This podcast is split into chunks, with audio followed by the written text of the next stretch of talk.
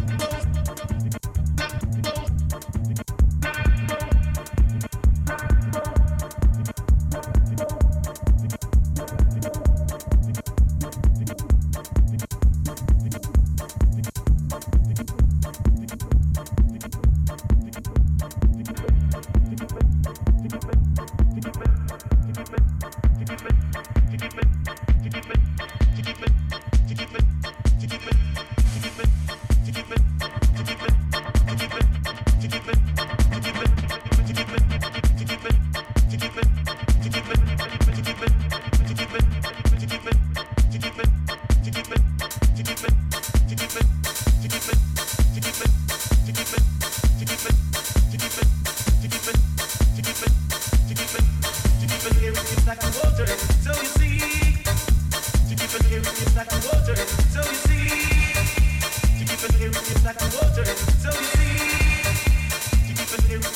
so you see.